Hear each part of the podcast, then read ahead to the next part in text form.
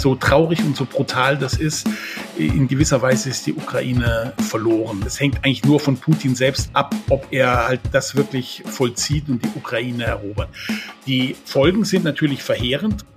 Russland hat die Ukraine angegriffen. Es klingt immer noch unwirklich, auch wenn schon lange davor gewarnt wurde. Was heißt das jetzt für uns in NRW? Was ist politisch überhaupt noch möglich?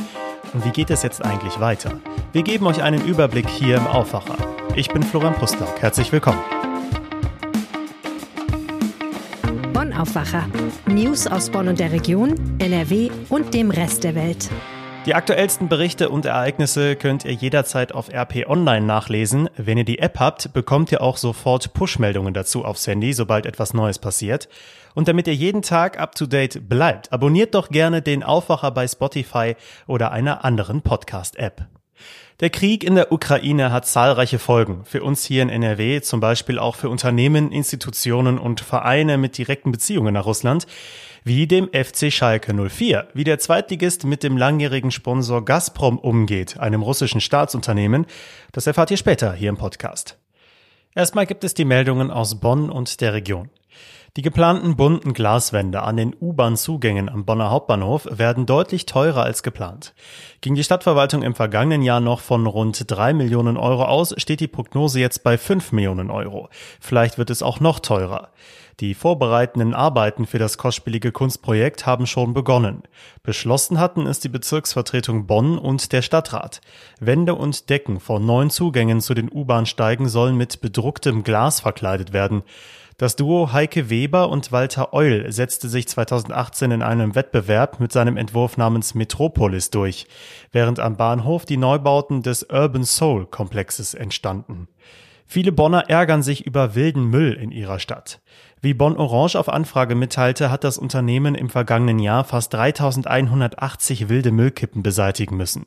Bei der Extratour des Sammelfahrzeugs, das nur die unerlaubten Müllberge wegräumt, kamen im Jahr 2021 440 Tonnen zusammen, sagt ein Sprecher des Unternehmens. Dabei sind Elektro-Großgeräte, die von ihren Besitzern einfach irgendwo abgestellt werden, nicht einmal enthalten. Verglichen mit 2020 verzeichnen wir einen Anstieg um 35 Prozent bei monatlich durchschnittlich 265 wilden Müllablagerungen in gegenüber 196 in 2020 heißt es. Die Kosten für den Abtransport liegen bei etwa 560.000 Euro. Der Betrag kommt auf die Rechnung für die Bonner, denn für die Entsorgung wilder Müllkippen zahlt die Allgemeinheit. Ein 20-jähriger E-Scooter-Fahrer ist in der Nacht zu Donnerstag gegen 1 Uhr betrunken auf die Autobahn 59 in Richtung des Köln-Bonner Flughafens aufgefahren. Ein Autofahrer stoppte den jungen Mann, der mit 1,3 Promille unerlaubt die Auffahrt im Stadtteil Porz genommen hatte und mit dem geliehenen E-Scooter auf dem Beschleunigungsstreifen fuhr. Das teilte die Polizei mit. Als die Polizei eintraf, versuchte der 20-jährige sich noch mit einem beherzten Sprung ins Gebüsch zu retten, aber ohne Erfolg. Die Polizistinnen brachten ihn zur Autobahnwache nach Bensberg und ließen dort eine Blutprobe entnehmen. Anschließend verständigten sie den Vater des 20-Jährigen, der seinen Sohn nach Zahlung einer Sicherheitsleistung in Höhe von 600 Euro wieder in Obhut nahm. Und jetzt zum ersten Thema hier im Aufwacher. Es ist der zweite Tag des Krieges in der Ukraine. Ganz viele von euch und auch ich starten mit großen Sorgen und Bauchschmerzen in diesen Freitag.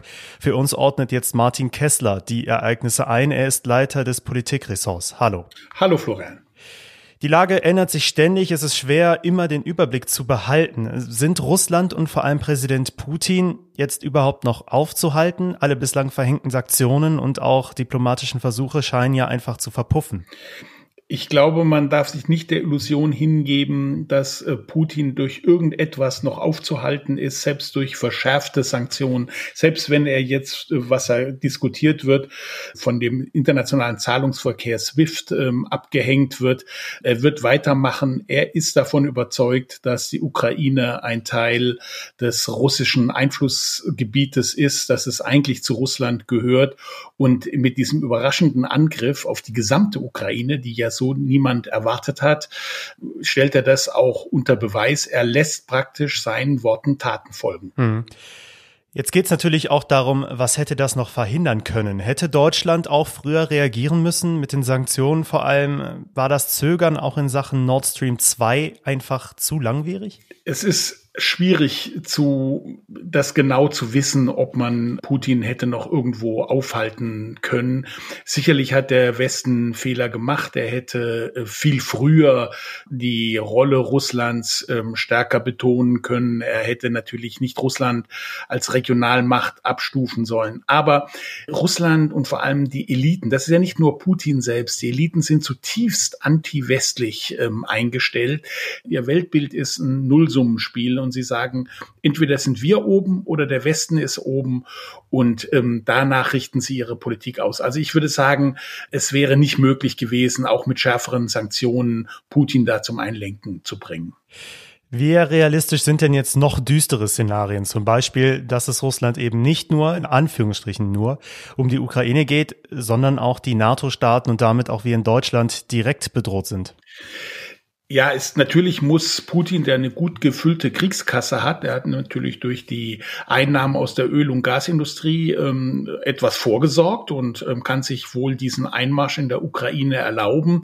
Aber natürlich sind auch seine Mittel irgendwann ähm, begrenzt. Seine Ziele sind klar. Er möchte die alte Sowjetunion in ihrer Machtausdehnung wiedergewinnen. Das heißt, dass er das nicht akzeptiert, dass die osteuropäischen Länder Mitglieder der sind, dass praktisch die NATO auf das Gebiet der früheren Sowjetunion ähm, vorgerückt ähm, ist, in seinen Augen. Die Länder haben es natürlich selber entschieden, aber in seinen Augen ist das ein Vorrücken der NATO. Das wird er nicht, ähm, nicht hinnehmen, aber seine Mittel sind jetzt vorerst begrenzt. Ich glaube, er hat bei der Eroberung der Ukraine, die schlimm genug ist und Menschenleben kostet und praktisch die Sicherheit Europas gefährdet.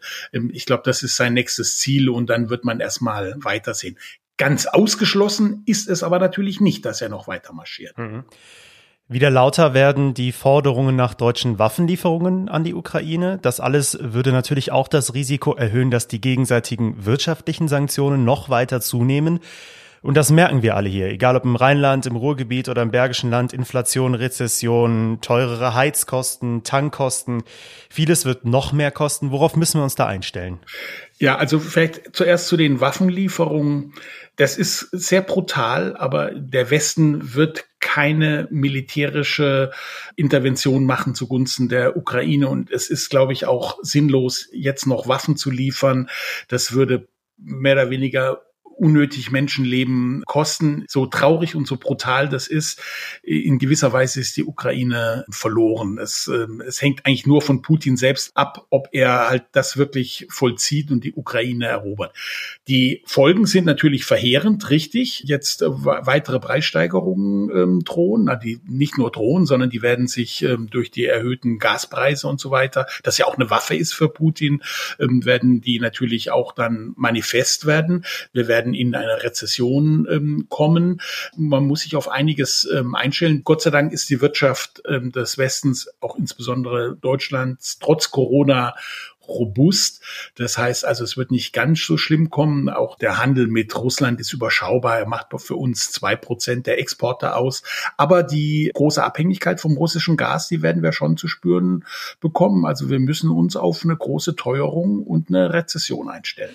Wenn wir jetzt weiter über die Folgen dieses Krieges sprechen, dann geht es auch immer um die betroffenen Menschen in den ukrainischen Regionen. Wer die Bilder zum Beispiel aus Kiew gesehen hat, weiß, da werden Millionen Menschen ihre Heimat verlassen, zumindest die ganz großen Städte. Müssen wir damit rechnen, dass die Fluchtbewegungen nach Westeuropa und damit auch nach Deutschland wieder deutlich zunehmen werden? Ja, damit müssen wir rechnen. Ich weiß nicht, ob es Millionen sind, aber es sind auf jeden Fall sehr viele. Die werden natürlich jetzt erstmal ins Land gehen, vielleicht auf ihre Datschen, auf ihre zu Verwandten, wie auch immer. Aber es werden natürlich auch viele den Weg nach Westen ähm, nehmen. Auf Polen wird viel zukommen, auf Ungarn, also erstmal die osteuropäischen Länder. Die müssen wir unterstützen, auch wenn wir nicht mit allem einverstanden sind, was dort passiert. Und wir werden natürlich auch Flüchtlingsbewegungen nach Deutschland ähm, haben haben. Und ich glaube, wenn wir schon der Ukraine nicht helfen können, sich gegen diese russische Aggression zu wehren, dann sollten wir zumindest einen Teil der Folgen tragen und die Flüchtlinge aufnehmen. Mhm. Wie hast du diese Nachricht vernommen gestern Morgen, dass die Russen tatsächlich den Angriff gestartet haben? Es hat ja trotz der vielen Warnungen, viele Berichte vorab, dann auch viele Experten irgendwie ziemlich kalt erwischt und überrascht. Ja, ich habe zwar auch gehört äh, aus NATO-Kreisen, dass ähm, so etwas bevorsteht, aber so ganz glauben wollte ich es nicht, das muss ich wirklich zugeben, weil ich dachte, dass es ausreicht, aus Sicht von Putin erstmal den Donbass zu erobern und dass er aus verschiedenen Gründen nicht die gesamte Ukraine, was ja auch noch nicht ganz sicher ist, ob er sie jetzt auch wirklich ganz erobern kann und will, aber ähm, dass er wirklich von fünf Stellen aus angreift, eine Umzingelungstaktik macht und dann richtig reingeht, als praktisch einen Überfall macht, wie sagen wir 1939 Hitler auf Polen, das war doch also sehr deprimierend und in gewisser Weise auch überraschend. Das hätte ich so in dieser Schärfe nicht für möglich gehalten. Irgendwie dachte ich, dass auch Putin im westlichen Sinne rational ist, dass er eine solche Zuspitzung des Konfliktes, der für beide Seiten ja sehr negativ ist, dann doch nicht wagen würde. Aber wir wurden leider eines Schlechteren in dem Fall belehrt. Vielen Dank, Martin Kessler. Ja, danke. Wir bleiben bei dem Thema und sprechen jetzt über andere gesellschaftliche Folgen dieses Angriffs auf die Ukraine. Russlands militärische Aktionen spielen ja auch im Sport zum Beispiel eine große Rolle. Der FC Schalke 04 hat gestern die Entscheidung getroffen, seinen Hauptsponsor Gazprom kurzerhand von den Trikots zu streichen. Welche Konsequenzen das hat und wie es überhaupt zu der Partnerschaft des Zweitligisten mit dem russischen Gaskonzern kam, erklärt uns jetzt Aaron Knopp, Schalke-Experte der Rheinischen Post. Hallo Aaron. Hallo. Ja, die Entscheidung kam doch durchaus überraschend. Auf den Schalke-Trikots wird das Wort Gazprom nicht mehr draufstehen. Was heißt das genau? Ja, das bedeutet konkret, dass äh, der Name Gazprom beim kommenden Spiel jetzt am Samstag in Karlsruhe nicht mehr auf dem Trikot stehen wird. Im äh, Vorlauf war es schon so, dass Matthias Warnig den Gazprom in den Schalke Aufsichtsrat entsandt hat ähm, seine Tätigkeit dort äh, aufgegeben hat. Was jetzt weiterhin passiert, ist relativ unklar, weil es natürlich auch nicht so einfach ist, aus so einem Vertrag einfach auszuscheiden. Also eine durchaus konsequente und schnelle Entscheidung, aber einfach wird das Schalke nicht gefallen sein. Denn es geht natürlich auch ums Geld. Es drohen große finanzielle Einbußen. Über welche Summen sprechen wir da genau? Also seit 2007 ist Gazprom ja inzwischen aktiv als äh, Sponsor auf Schalke. In Spitzenzeiten haben die bis zu 30 Millionen pro Jahr gezahlt, äh, abhängig immer natürlich vom Erfolg. Also der Grundstock lag bei ungefähr 20 und ähm, jetzt in der zweiten Bundesliga zahlen sie immer noch 9 Millionen. Ähm, um das mal so ein bisschen einzuordnen, das ist so ungefähr die Hälfte des Lizenzspieleretats äh, der ersten Mannschaft, die Schalke so äh, fürs, fürs Jahr veranschlagt. Das heißt, äh, da breche dann quasi die Hälfte weg äh, dessen, wenn man das ganze Jahr rechnet, was äh, sie für die erste Mannschaft ausgeben. Das ist natürlich ja existenziell, kann man nicht anders sagen. Sicherlich gäbe es auch andere Sponsoren, die auch Geld zahlen würden. Das läge allerdings mutmaßlich auch eine ganze Ecke drunter. Also Gazprom lässt sich das Engagement schon eine ganze Menge kosten und ist entsprechend bei Schalke wo der Schuldenstand so circa bei 200 Millionen Euro steht, ähm, sind sie also relativ unverzichtbar eigentlich als Geldgeber. Welchen Einfluss hat denn so ein Konzern wie Gazprom auf einen Fußballverein wie Schalke 04? Das ist tatsächlich die Frage. Das lässt sich wahrscheinlich gar nicht so leicht beziffern. Also es, äh, man kann es natürlich irgendwie als Zuschauer kann man zum Beispiel daran sehen, dass das äh, auf Schalke bis äh, zum letzten Heimspiel zumindest noch ähm, eine Bandenwerbung für Nord Stream 2 lief, dass Matthias Warnig eben als als CEO auch der Nord Stream 2 AG ähm, im Schalke Aufsichtsrat saß. Also ähm, sicherlich ist Schalke in erster Linie nach wie vor ein Fußballverein und ähm, in zweiter Linie natürlich auch ein Wirtschaftsunternehmen aber ist nun mal kein politischer Akteur. Insofern ist diesbezüglich der Einfluss wahrscheinlich mittelbar, den Gazprom da nehmen kann. Ähm, es geht aber natürlich auch um Imagepflege, um PR. Also Gazprom ist auch nicht nur auf Schalke aktiv, sondern auch äh, Großsponsor der Champions League beispielsweise. Und ähm, da geht sicherlich auch ähm, um Kontakte, um Netzwerkpflege und so weiter, die ähm, sicherlich dann auch auf anderen Ebenen äh, Gazprom sicherlich auch nicht nur rein finanziell, sondern vielleicht mittelbar finanziell, aber wo es äh, darum geht, dass ihnen da möglicherweise auch äh, Türen geöffnet werden, die sie sonst äh, ja, die sonst schwieriger äh, für sie zu öffnen wären. Gut, da fällt natürlich dann auch schnell der Spruch, hätte man ja vorher wissen können. Wie kam es denn überhaupt dazu, dass Gazprom Schalke-Sponsor wurde? Äh, die Partnerschaft läuft jetzt seit 2007 und äh, den Deal hat der damalige Aufsichtsratschef Clemens Tönnies eingefädelt. Ähm, bei dem sich darüber hinaus, wie es heißt, auch eine gewisse Freundschaft zu Wladimir Putin entwickelt hat.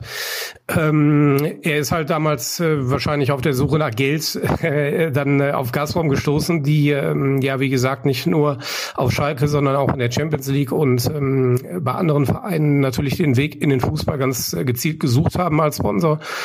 Ähm, da ist eine Menge Geld geflossen und ähm, entsprechend äh, war Schalke natürlich damals dankbar für diesen Deal und hat ihn äh, dankend angenommen, trotz aller damit äh, natürlich behafteten politischen Probleme, die sich mit der Zeit noch äh, extrem zugespitzt haben und jetzt dann vorläufig gegipfelt sind. Gibt es denn schon Reaktionen auf die Schalke-Ankündigung, den Sponsor von den Trikots zu streichen? Ja, es gab tatsächlich schon Reaktionen. Es gab im Vorfeld auch schon die Forderung, genau das zu tun. Natürlich die ähm, unter anderem Raphael Brinker, das ist ein relativ prominenter Schalke-Fan, Marketing-Experte, der unter anderem die Kampagne zur Bundestagswahl der SPD äh, betreut hat, ähm, der hat äh, sich sehr öffentlichkeitswirksam auf Twitter geäußert und ähm, Schalke ja genau dazu geraten, auch mit dem Hintergrund, dass er sagte, möglicherweise werden dadurch auch andere Sponsoren und Geldgeber verprellt ähm, die, wenn jetzt Schalke sich, wenn es Gazprom sich vom Schalke-Trikot zurückziehen würde, möglicherweise dann auch die äh, Chance nutzen würden und sich dann anstelle dessen engagieren. Das würde sicherlich das nicht ganz auffangen, aber das ist sicherlich auch noch so ein Nebeneffekt.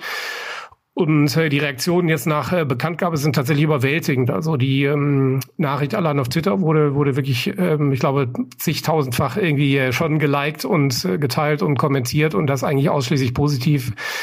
Es konnte jetzt eigentlich keine andere Reaktion geben, dass Schalke sich jetzt endlich irgendwie zu diesem Schritt äh, durchgerungen hat und das dann auch relativ schnell. Das ähm, ja, findet natürlich großen Anklang. Vielen Dank, Aaron. Weitere Links dazu findet ihr auch bei uns in den Show Notes. Und das wird heute auch noch wichtig. Der Krieg in der Ukraine trifft auch den Karneval. In Köln wurde das geplante Rosenmontagsfest im Rhein-Energiestadion abgesagt. Stattdessen soll es eine Friedensdemo geben. Auch der WDR hat bereits alle Karnevalssendungen gestrichen. NRW-Ministerpräsident Wüst setzt sich außerdem für eine Absage von Umzügen ein. Die ersten Lieferungen des Proteinimpfstoffs Novavax werden heute in NRW erwartet. Die ersten Dosen sind zunächst nur für Betroffene der Impfpflicht in Pflegeberufen eingeplant. Am Flughafen Düsseldorf könnten heute zahlreiche Flüge ausfallen. Die Gewerkschaft Verdi ruft bis Mitternacht zu einem Warnstreik im Luftsicherheitsbereich auf.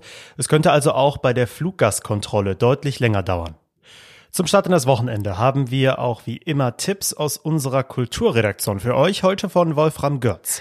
Die Olympischen Winterspiele in Peking sind vorbei. Ich schaue zurück auf diejenigen vor 16 Jahren in Turin und auf den letzten öffentlichen Auftritt von Startenor Luciano Pavarotti.